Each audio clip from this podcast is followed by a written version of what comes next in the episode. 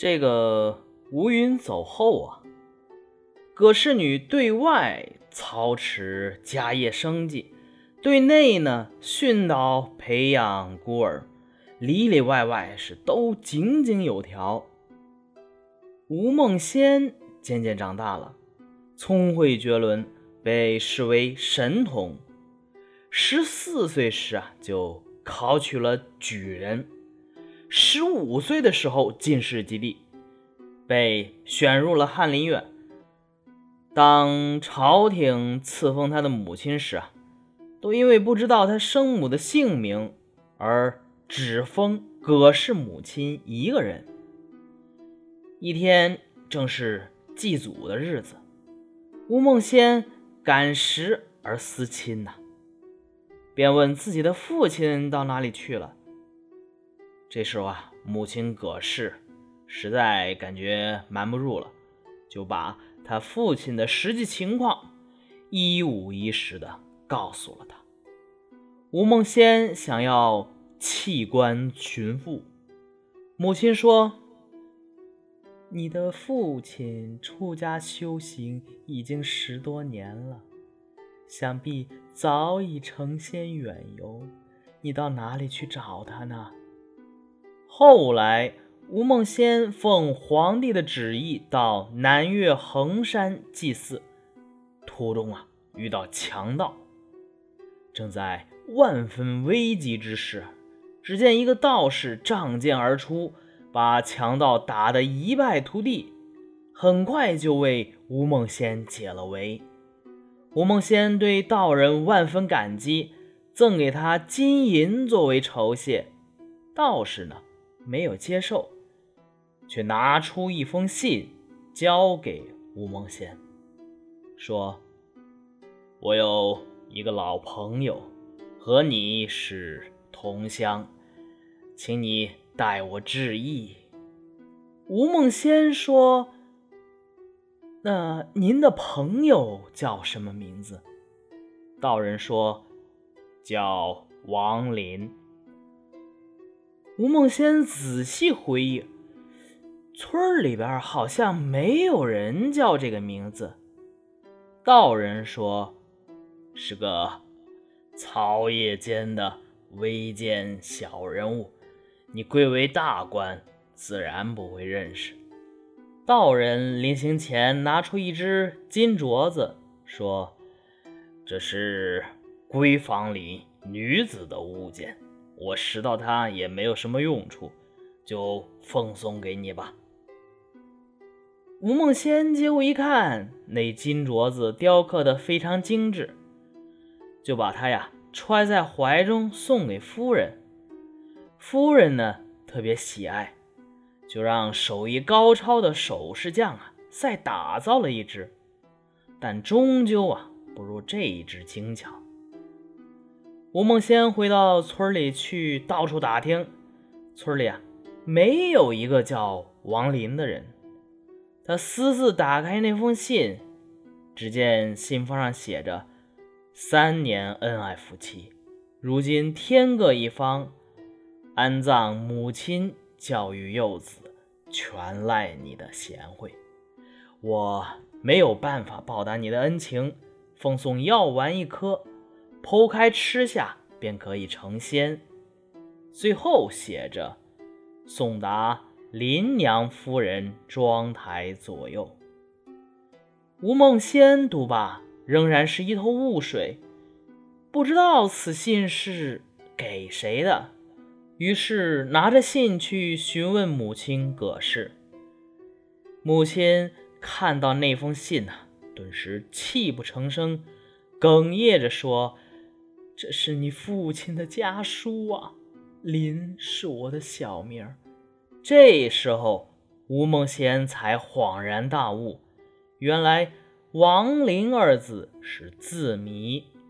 吴梦仙想到自己错过了与父亲相认的机会，唉，心中悔恨不已。他又拿出那只金镯子给母亲。母亲说：“这是你生母的遗物。”你父亲在家时曾经拿出来给我看过。吴梦仙又看信中的药丸，就像黄豆粒那么大。吴梦仙高兴地说：“啊，我父亲是仙人，您吃下它一定能够长生不老。”可是呢，并没有立即吃下药丸，而是接过来仔细收藏好。有一天呢，葛太史看望外孙吴梦仙。葛氏啊，把吴云的信读给他听了，又把那个长生不老的药丸献给父亲，希望父亲长寿。葛太史接过药丸，一分两半，与女儿各吃了一半。刚刚咽下这个药丸啊，葛氏和他父亲立即感到精神焕发。葛太史这个时候啊，已经七十多岁了，老态龙钟。但吃过了这仙药之后呢，忽然觉得全身的筋骨和皮肉都充满了活力。于是他放弃了轿子，开始步行，居然啊健步如飞。家人们跑得气喘吁吁，才能追得上他。第二年呢，城中发生了火灾，大火终日不熄。全家人夜里都不敢睡觉，都聚集在庭院中。只见火势越烧越大，眼看就要烧到邻居家的房子了。吴梦仙一家人惊慌失措，不知道怎么办才好。忽然间，吴梦仙夫人臂上的那只金镯子，伴随着“咻”的一声，飞出了夫人的手腕。全家人的目光随着金镯子飞出去的方向看，只见金镯子变得有方圆几亩地那样大，把吴宅整个围在中央，形状啊犹如月晕。金镯子的开口处啊正对着东南方向，这一切人们都看得清清楚楚，众人都惊愕不已。很快。大火从西方烧了过来，大火靠近金镯围成的圆圈时啊，却斜着越过，向东烧去。等大火已经烧到了很远的地方时啊，人们呢都以为这金镯子飞出去再也回不来了。忽然间，一道红光闪过，金镯子当啷一声。掉在了吴夫人的脚边。这次大火呢，城中被烧的民舍有几万间，吴家的前后左右的邻舍啊，全都化成了灰烬，唯独吴家没有遭受损失。只不过呀，只有宅东南有个小阁楼化为乌有，而这个阁楼呢，正是金镯子开口。笼罩不住的地方。葛氏到了五十多岁的时候啊，有人还见过他，竟然像二十多岁的人那样年轻漂亮。好，这个故事也就讲完了啊，是一个长篇。这个有点像以前的那篇《成仙》。也是反映一篇什么世人弃儒学仙的故事。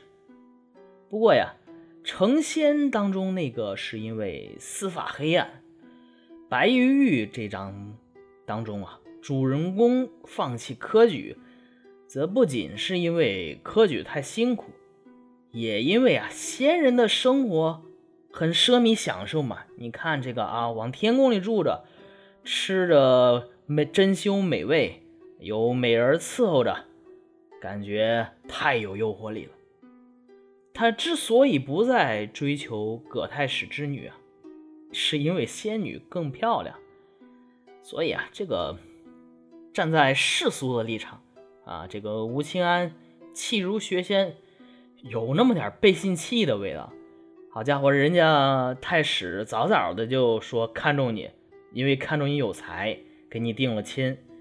然后呢，你一次没考中，没关系。你说我再学几年再考，人家也答应你了。结果呢，你最后来一句我不要你了。我因为为啥呢？因为我看中了仙女儿了，我和仙女睡觉了。你看看，这个其实不是特别好。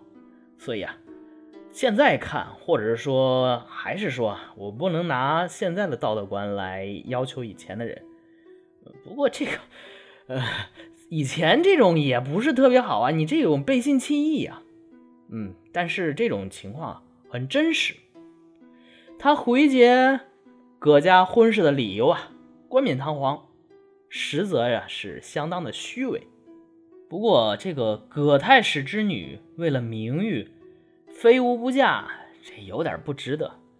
呃，有那么受封建礼教荼毒的意思啊。但这个无论怎么说吧，这个吴清安学仙，葛太史女。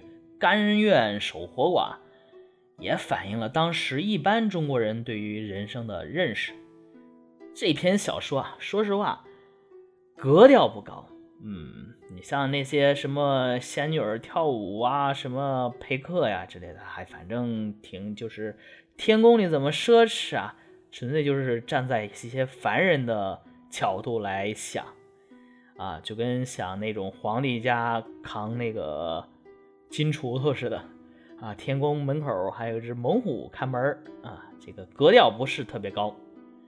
但是啊，咱要说但是，但是在具体的描写上表现了很高的比例。比如白玉玉设宴款待吴清安，呃，歌舞声乐，场面宏大。这个众女姬神态鲜活，性情活泼。这在以往的文言小说中很难看到这样传神的描写呀。咱们要嗯寻究来源的话，可能和蒲松龄在南巡游期间接受孙树柏的奢靡声乐宴请有关。这个孙树柏呀是一个富翁，反正你就知道很有钱就可以了。曾经多次宴请过蒲松龄。所以啊，他也算啊，我吃过见过，所以说我也能靠着这些来想一下仙人是什么样的。啊，略过这篇不说啊，咱说除了这个，还有写仙境的交通工具。开始白云玉上天是骑青蝉，哎，这还挺新鲜的啊。后来吴清安上天是铜凤。